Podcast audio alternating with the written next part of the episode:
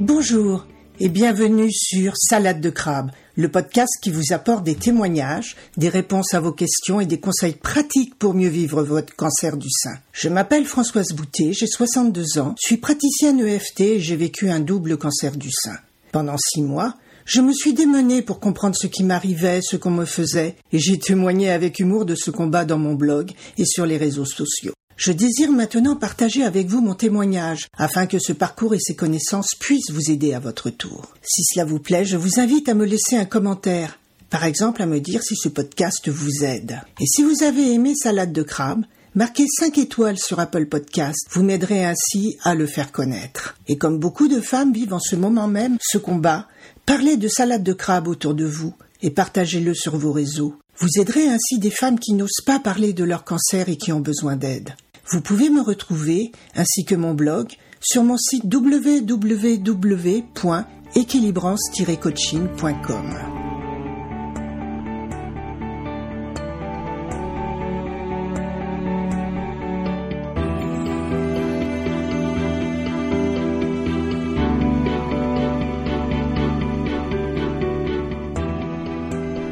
Aujourd'hui, je vais vous parler de ma seconde biopsie ainsi que des consultations que j'ai passées le même jour à la clinique.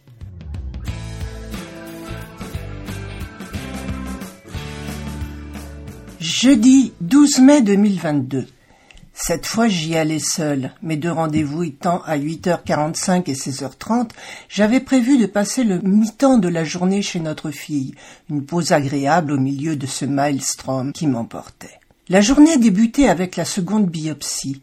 J'ai vu la différence avec la première fois, j'y allais le cœur léger, sans aucune peur. Et quand une légère appréhension commença à poindre, je fis quelques rondes de FT et tout rentra rapidement au calme. La biopsie, plus douloureuse cette fois, parce que la tumeur était petite et profonde et la radiologue devait appuyer plus fort sur la sonde, se passa bien. Ensuite, Malheureusement, elle me prévint qu'une seconde opération était nécessaire, les deux tumeurs de 3 mm et 8 mm étant similaires à celles du premier sein, et que donc le second ganglion sentinelle devait lui aussi être repéré et enlevé. Puis, qu'elle devrait poser un guide pour que le chirurgien puisse savoir où opérer tellement les tumeurs étaient petites. Un harpon, comme il l'appelait, mince fil métallique entre les deux tumeurs rapprochées cette opération devant être programmée également la veille à la clinique. Voilà encore des nouvelles plutôt mauvaises pour moi. Une autre manipulation en perspective, peu agréable, même si elle devrait être en théorie quasi indolore. Mais j'en doute un peu. Pendant les temps d'attente, j'avais textoté avec mon mari qui s'occupait de l'organisation. Je m'inquiétais du fait de ne pas avoir de bon de transport pour l'ambulancier qui devait m'emmener le jour de l'opération. Une amie ambulancière lui avait répondu le jour même que je devais être en possession de celui-ci, donc à redemander à l'assistant, qui nous avait dit que l'ambulancier n'avait qu'à le demander en m'accompagnant, et de bien vérifier que la case ALD exonération soit cochée. En parlant avec la secrétaire de radiologie qui vérifiait le rendez-vous pour le harpon, quel nom détestable, je lui ai demandé si je ne pouvais pas être hospitalisée dès la veille, car cela m'éviterait un aller-retour et surtout de la fatigue supplémentaire. Elle en a convenu, a contacté le service admission, qui lui a dit qu'il me rappellerait un peu plus tard. Et en payant ma radio, j'ai regretté de ne pas avoir pris mon chéquier. Encore plus de cent euros à avancer avant le remboursement par la mutuelle, puisque la prise en charge à LD n'interviendrait pas avant un mois. Je quittai le service aux alentours de onze heures pour aller retrouver nos enfants et passer un moment agréable en famille, même si je ne partageais pas leur repas car je prenais juste un peu d'eau-de-riz pour calmer les irritations de mon estomac et le jus d'un demi-pamplemousse. Je reprenais peu à peu mon alimentation.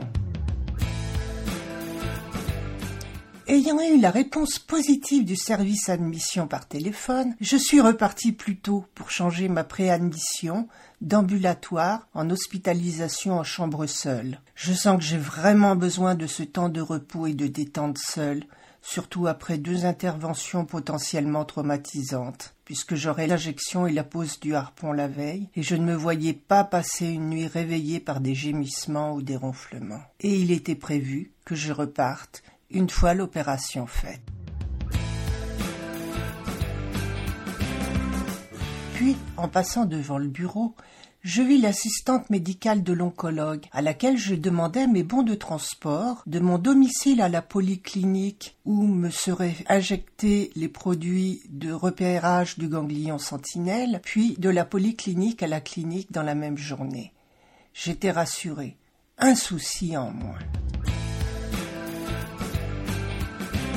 Puis je terminai la journée avec la rencontre de l'infirmière d'accompagnement également infirmière anesthésiste. Elle m'expliqua les détails de l'intervention, le déroulé et le temps, environ 45 minutes par sein, la situation des coupes. J'ai de la chance d'avoir un chirurgien qui essaye de laisser le moins de traces et reconstruit directement le sein afin d'éviter toute dépression future, la suture par fil résorbable et séristrip, puis les suites, Normalement, je devrais pas avoir de douleur, facilement gérable avec du paracétamol. Puis les précautions à prendre pour ne pas tendre la peau le temps de la cicatrisation, qui durera environ 15 jours pour la peau extérieure et de trois semaines à un mois pour les tissus internes. Elle me présenta enfin les différents programmes d'accompagnement mis en place par la clinique, des ateliers à thème, le psychologue, l'assistante sociale, le diététicien, tous gratuits, puis des structures ayant des antennes locales et présentant diverses activités comme la Ligue le cancer, la PEP, etc.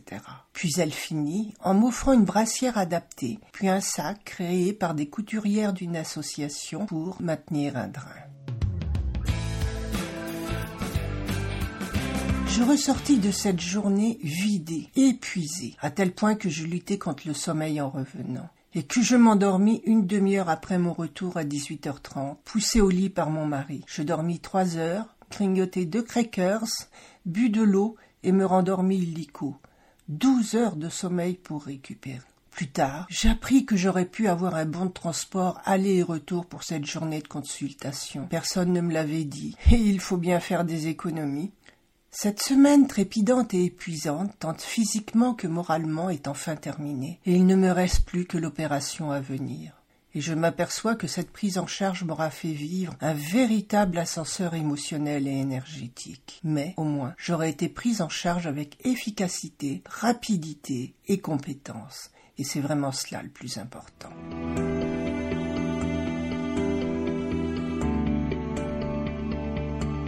La semaine prochaine, je vous parlerai de ma semaine de récupération. Alors, à lundi prochain.